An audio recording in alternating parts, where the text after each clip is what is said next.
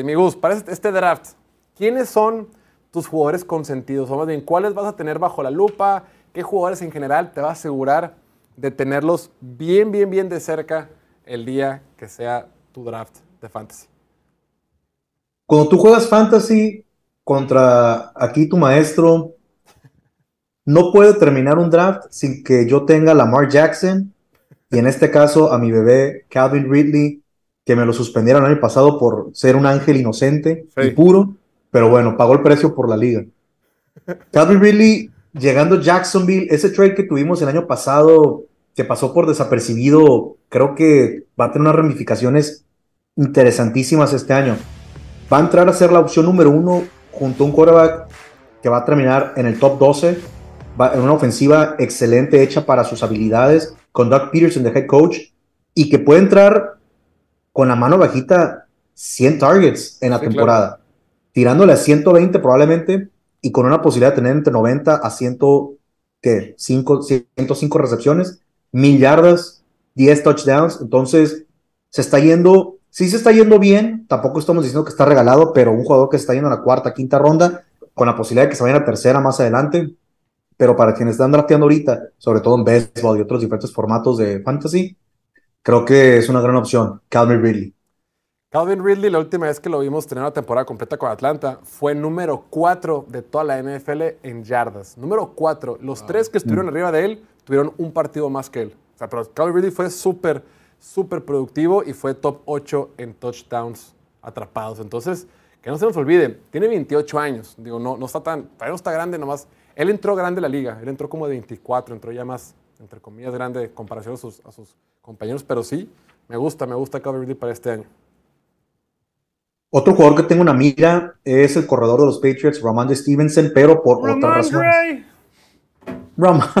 Ramondre Stevenson el año pasado tuvo un año excepcional, fenomenal, logró todo lo que todo el mundo quería en la comunidad de fantasy, fue el corredor en la zona roja, fue el corredor en third down, fue el corredor para todas las situaciones para Bill Belichick, algo prácticamente una anomalía. O sea, sabemos que a Bill Belichick le encanta dividir el juego terrestre, lo cual me lleva a mi preocupación para este año. Este año los novatos del año pasado, Kevin Harris y Pierre Strong, van a tener un año más en el con el staff, con los coaches de conocerse y demás. Otro año donde Ty Montgomery sigue ahí la amenaza de Ty Montgomery para third down. En fin, incluso ya los rumores que están ahorita de que Dalvin Cook, si no es Miami, puede serlo en Inglaterra. Entonces, en fin, a mí me preocupa un poquito eh, Ramon Stevenson este año para la situación en donde está yendo, que es un corredor prácticamente top 10 entonces creo que ese puede ser un corredor que nos puede salir caro a, a fin de cuentas, así como a Najee Harris el año pasado. La temporada pasada compartió el backfield con Damien Harris. Damien Harris, bueno, eh, Ramondre Stevenson tuvo 200 y pico de touch, de acarreos, mientras que Damien Harris tuvo 100, prácticamente la mitad. Entonces, sí le van a quitar a alguien que le, que le quitaba a él acarreos en, en los partidos. Y recordemos que Ramondre Stevenson era el mejor jugador en la ofensiva. Me refiero, de los 11 que juegan en la ofensiva, él era el mejor y era la, la punta de lanza de ese equipo, los Patriotas, al menos en la ofensiva. Me gusta, me gusta Ramondre Stevenson. Eh, ¿En qué ronda lo tomarías tú? Siempre que hablemos de rondas, es de formato, por lo general, half PPR y de 12 jugadores. No, ese es el estándar. Ya ustedes hagan la conversión. ¿no? Entonces, mi Gus, Ramondre Stevenson, ¿en qué ronda te, gusta a ti que se vaya? ¿O en cuál lo tomaría, o en cuál te sentirías tú cómodo tomándolo? Cómodo en la cuarta ronda pero sé que la realidad es que sería segunda o tercera ronda. ¿Sí? Sí, esa es la realidad con ese jugador. Ok. ¿Algo que te hagas en la mira, mi estimadísimo Martín? Yo tengo en la mira, pero no por razones positivas, a, a Derrick Henry. Por ejemplo, yo no me acercaría a él esta temporada. Derrick Henry. Su ofensiva, por lo menos en la primera y segunda ronda, ¿no? Si, si me cae por ahí tercera, cuarta, por supuesto que sí. Otro, o en general, la, ofensiva de Green Bay. Tengo mis reservas hasta ver cómo le va a Jordan Love para ver si me voy a acercar a ellos o no. No, pero el fantasy ese sí no es de... es, comprométete. No, no, Por ejemplo, no agarraría a nadie de Green Bay. hoy. Christian Watson. No, ni tampoco Aaron, Jones. O sea, preferiría encontrar... Si, tengo a dos que están este, rankeados similar, me iría por el otro. Si ya de plano no hay nada porque yo, las ligas que juego son de 12 jugadores, entonces el talento es escaso. A partir de la sexta ronda ya casi, casi no sabes qué hacer. Entonces, eso también no me, no me acercaría mucho a ellos. Y para mí el que me hizo casi casi ganar mi liga por él solo, este, Austin Eckler. Quiero ver con, con la nueva ofensiva cómo le va. Pero no lo tomarías. No sé. Le preguntaría a Gustavo, mejor que él me diga. Pues Si es- tienes el pick número 11 y está dispon- el, Sí, el número pues, 10. Sí. Pero si tengo el 5 y está, no sé si lo tomaría. Ok. Sí, el tema de las lesiones de la temporada pasada no se lesionó. No se lesionó, pero. Pero sabemos, sabemos que sí. Y el caso que habla de El Derrick 5 es muy elevado, pero la verdad es que si te toca entre el 7 y el 10, o sea, no, no le veo ningún problema No en tomar a Austin porque es un corredor que puede terminar como el jugador número uno en todo el fantasy. O sea, todos los es- pases es- cortos es que le tiraban, ya no se los van a tirar con la nueva ofensiva, ¿o sí?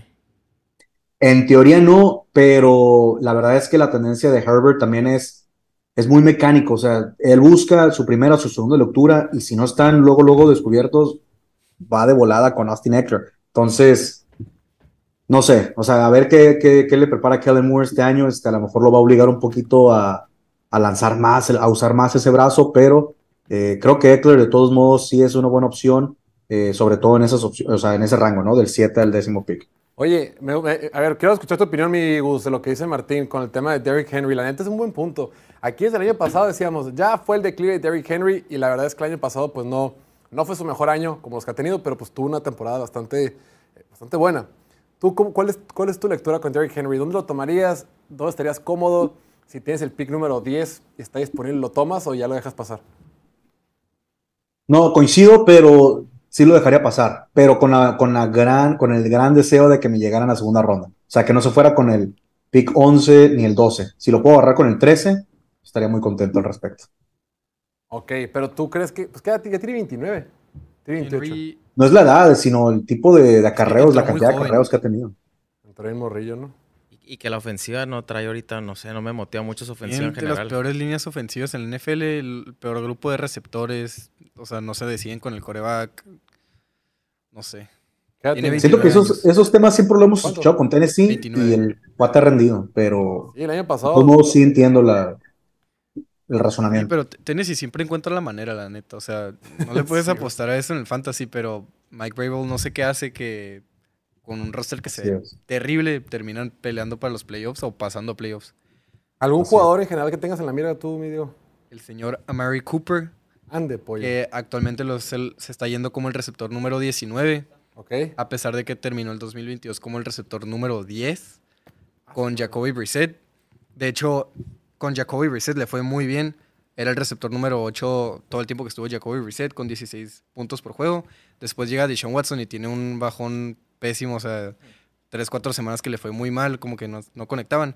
Y después en la semana 17 me ganó la Liga de Fantasy con 25 puntos. Y ahora que tienen todo el offseason para desarrollar esa química, pues me gusta mucho porque es el claro número uno en Cleveland. Quien- o sea, el único que le puede hacer medio competencia ahí es Elijah Moore y, y, pues sí me gusta como receptor 3 en fantasy, pero para que le gane así todos los targets a, a Murray Cooper, ni de pedo.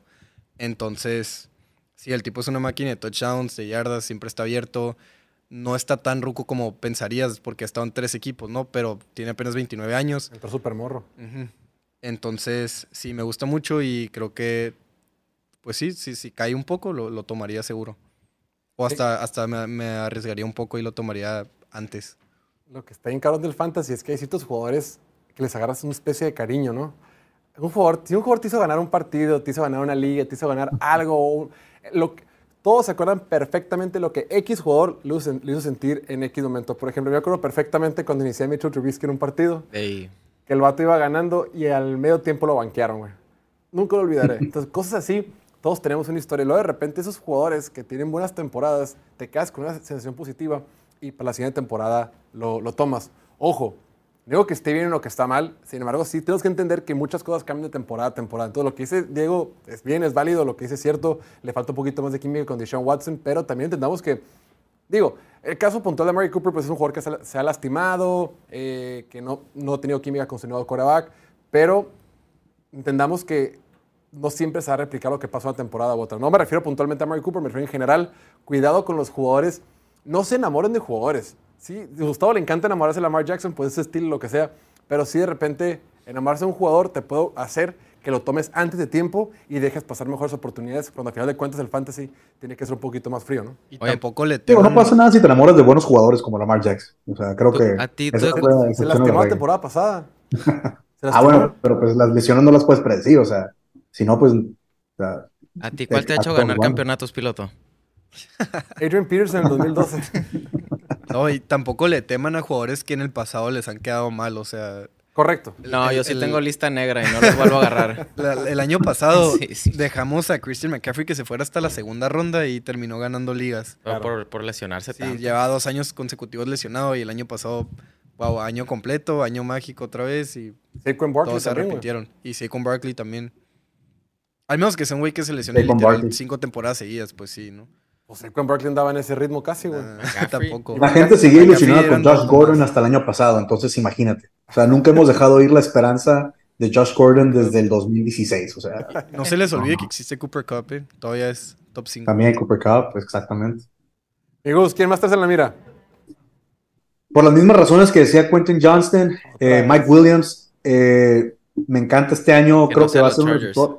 El año pasado, por ejemplo, era Mike Williams, un receptor que está viendo, revisé mi draft, lo agarré en la cuarta ronda, inocente, paloma, eh, agarrando a Mike Williams en la cuarta ronda y su historial de lesiones. Creo que este año se va a ajustar el valor a un rango más apropiado, sexta, séptima ronda, y creo que es un valor enorme eh, donde pudieran agarrar Mike Williams. Si la ofensiva cambia, como lo estamos anticipando, a que Justin Herbert tenga que lanzar pases más profundos, el mayor beneficiario, más que Quentin Johnston, va a ser Mike Williams. Mike Williams es la herramienta, o sea, o la arma, perdón, que van a usar para los pases profundos, es decir, profundos, hablamos en el promedio, nueve yardas, estás muy bien, o sea, en promedio, si, te- si te están lanzando por pase, ¿no? O por target en este caso. Mike Williams estaba promediando hace dos años alrededor de más de 10 yardas. Entonces, estás excelentemente posicionado este, siendo Mike Williams para tener un repunte este año y, ¿por qué no? Pelear 7, 8, en un descuido 10 touchdowns. Es Sí, lo que te y digo. Sobre todo con la posibilidad de mil yardas. Gustavo se dejó enamorar porque Mike Williams tuvo la mejor temporada de su carrera en el 2021. Los Chargers también, los Chargers le pagaron, sí, a huevo, 20 millones, sí, sí, papi, lo que sea. La temporada pasada Mike Williams terminó como un receptor top 32, o sea, un, un receptor 3. Entonces también, Ah, sí. ojo, digo, ojo con enamorarse, ojo con los colores, ojo con entender que no es igual una temporada a la otra. Pero todo cambia, piloto. Entonces, a ver, Martín se burla de mí porque no he ganado ligas de fantasy. A ver, ¿No- no Phil Jackson ganado? no jugaba básquetbol, coachaba. Yo soy bueno para coachar. Mejor pones a Michael Jordan a que juegue, Phil Jackson ¿No, no coachaba. has ganado ningún campeonato de fantasy? Sí, pero hace mucho. Hace mucho, algunos no lo quieren contar, pero sí, no, el ¿Con, fantasy. con asterisco cómo? No lo quieren contar por sus huevos, ¿no, amigos? Básicamente. ¿de qué hablas? Te digo, ¿ves? Así es la raza. No, no entiendo. Hay Estoy perdido en esta eso en conversación. la Liga de Mexicali, pero No, me puedo traer Completamente perdido. te lo puedes traer. Mira, Gustavo traer? ya ni lo usa el que le, el que le regalaron. ¿Quién más trae, amigos? Otro jugador que es en la mira. Darren Waller, tight end ahora para los Giants de Nueva York. Eh, el cambio de panorama, el cambio de, ¿Por qué haces de coach, creo que va a ser este enorme para Darren Waller. Va a ser un tight end seleccionado fuera los primeros cinco. Entonces ahí está la posibilidad de encontrar mucho valor. Valor me refiero a cuando estás seleccionando un jugador contra lo que te va a dar, contra lo Claro. que va a rendir. Entonces puede ser un número más, un número menos. Entonces siempre le apostamos al más. Creo que Darren Waller va a tener un gran rendimiento, un gran rendimiento para nuestros equipos eh, esta próxima temporada con Daniel Jones y sobre todo con Brian Dable. Eso es lo que más me emociona, ver a Brian Dable con Darren Waller en su ofensiva. Sí, la última temporada de, Bri- eh, de Dawson Knox, el tren de Buffalo con Brian Dable. Dawson Knox terminó como un Tyrant número 6, número 7. Y punto el año pasado, puntualmente el año pasado, perdón, Daniel Bellinger, el, el, el end novato, fue número uno en porcentaje de recepciones entre intento de pases. O sea, fue muy, muy, muy eficiente a la hora de, eh, de recibir pases. No tuvo tantas yardas, pero pelota que iba en su dirección, pelota que más que, que- que atrapaba. Eh, cachó el 90, 91% de los pases que iban en su dirección. Entonces, Darren Waller, el talento está ahí, pero dice Martín, Martín hizo el fuchi ahorita que Gustavo está hablando porque está preocupado por las lesiones, ¿no? Muy propenso a las lesiones y el, y el amigo está más interesado en, en su próximo álbum de rap que en atrapar pases. Entonces, Eso no da puntos fantasy. Eso no te da puntos, nomás te da escuchas. Pero es vibes, son vibes para el equipo, que también Por es lo mismo va a caer y lo puedes tomar barato. Claro. Pero el Todo- talento todos está, están pensando lo mismo, que El te va a lesionar, está. te va a caer en la décima ronda o algo y vámonos. ¿Traes alguno Es importante también conocer con la gente que drafteas porque pueden tener esos prejuicios y puedes agarrar a alguien más barato lo que crees. Diego. Eh, sí, también me gusta el nuevo corredor uno de los Vikings, Alexander Madison, que incluso cuando era suplente, de repente pues lo tomabas y tenía buenas semanas ahí en la banca, ¿no? Pero, pero decías, ah, este güey, qué pedo, lo hubiera metido, ¿no? De hecho, la, la semana pasada... La máxima del fantasy, ¿no?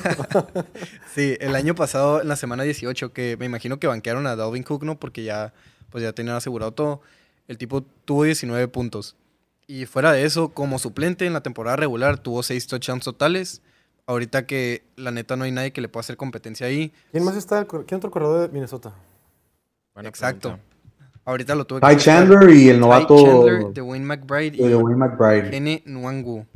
Vamos con ninguno, güey. Y el tipo, había, había veces que lo veía correr y pensaba que era Dalvin Cook. por el Como que se pelo, mueven por el cabello, por el número No, y, vato, porque y por el color, ¿no? Pero no, se mueven no igual y Por el color del jersey, me imagino, ¿no? sí, sí, sí. Me gusta, se está yendo como el corredor número 20. Creo que definitivamente puede superar eso. Puede terminar top 15, top 10 y pues te sale barato la neta. Top 15. Te- A ver, Gustavo, ¿va a ser, ¿va a ser mejor que top 15 o peor que top 15 Alexander Madison cuando termine la temporada? Peor que top 15. Ahí lo Peor que top 15, pero sí mejor que top 20. Va a estar en ese rango. Mi Gus, un corredor que traigas por ahí. Que tengas Uno muy similar a, a lo que dice Diego, Miles Sanders, corredor ahora con los Panthers. Eh, la oportunidad está ahí para Miles Sanders, eh, Frank Reich con Bryce Young. Creo que eh, el año pasado con Filadelfia estaba limitado, sobre todo con el backfield, con tantas opciones que tenían Jalen Hurts, que también tiene la habilidad de correr y sobre todo de anotar en la zona roja.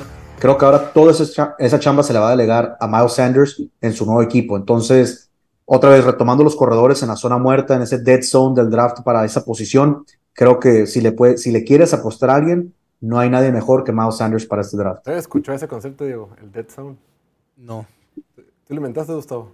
no, sí lo escuchó. Es un término bastante entendí. común para los que, los que jugamos fantasy, pero es el año pasado, o sea, son los corredores ¿Tú lo que conocías, cuando ya te da asco agarrar esos corredores, o sea, que dices, ay, tengo que agarrar a Cam Akers o agarro a James Conner o Sí. Leonard Fournette, ¿qué hago? O sea, el año pasado, ¿no? O sea, ¿quién agarro a estos muertos? Antonio Gibson, ¿quién- ¿por quién me voy? Eh, a- Eso ya es la zona muerta. Cuando ya te da asco, Ok. cuando Ah, ya titubeas. Esos son los corredores. La La, mundialmente conocida zona muerte. zona muerta. Así le vamos a decir. Gustavo tiene a tres jugadores predilectos todas las temporadas. Siempre. Lamar Jackson, Calvin Ridley, el corredor de los Packers, Aaron Jones. Gustavo, Aaron Jones. Martín no le gusta nada. ¿Tú cómo lo ves para la temporada?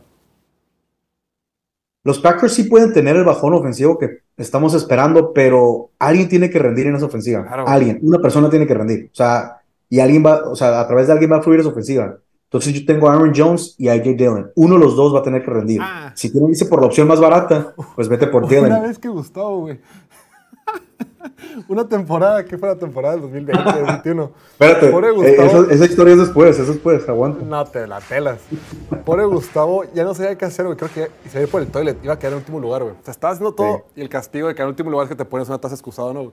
Gustavo está desesperado, güey. Ya había ido como con seis chamanes, güey. Pobre vato, se hizo cristiano. Ya no sabía qué hacer, güey. Y hubo un partido que tenía a los dos corredores de Kansas City, ¿no? Creo, creo que era Damien Williams y Damien Damon Williams y... Eran dos, y Darren Williams, ¿no? Eran dos Williams. No, pues sí, uno de esos, uno de esos. O unos dos Williams con uno que empieza con la D X, ¿no? No, creo que era LeSean McCoy, cabrón. No. Algo así, güey. Era otra cosa, güey. Y to- toda la semana, pues sabíamos que Gus le urgía ganar. ¿no? Gus, ¿a quién vas a meter? ¿Vas a meter este otro? Llega sábado, no había definido, güey. Domingo a las 9.50 de la mañana, de repente vemos, no mames, Gustavo, metiste a los dos de Kansas City. Dije, uno va a pegar, uno, tiene que pegar. Y creo que entre los dos dieron como 8 puntos, una Sí. cosa así. No pegó ninguno, cabrón.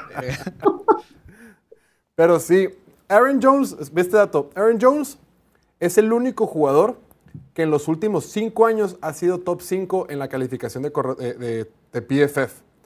Entonces, gran parte de, de- de su éxito es número, ha sido top 6 desde el 2021 en puntos por recepción.